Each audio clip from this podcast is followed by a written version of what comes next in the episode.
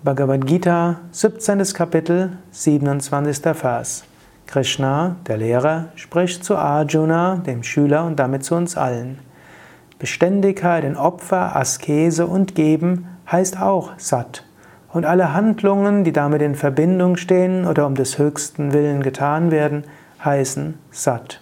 Sat, S-A-T, wörtlich Wirklichkeit, Wahrheit. Die höchste Wirklichkeit ist Sat. Daher sagt man Om, Tat, Sat. Om, der unendliche Klang, die Einheit, Verbundenheit. Tat, das. Alles, was man sieht, ist Tat. Und dieses Tat ist Sat. Hm, Wahrheit, höchste Wirklichkeit. Und um zu dieser höchsten Wirklichkeit zu kommen, übt man Tapas, Yajna und Dana. Yajna ist Opfer, Rituale, Verehrungszeremonien. Tapas ist Askese und jede spirituelle Praxis. Dana heißt geben. Wenn man das beständig tut, wird das auch als Sat bezeichnet. Sat heißt Wahrheit. Sat heißt aber auch das, was zur Wahrheit hinführt. Wir finden das auch im zum Beispiel mit dem Wort Yoga. Yoga heißt Einheit und steht damit für den höchsten Bewusstseinszustand.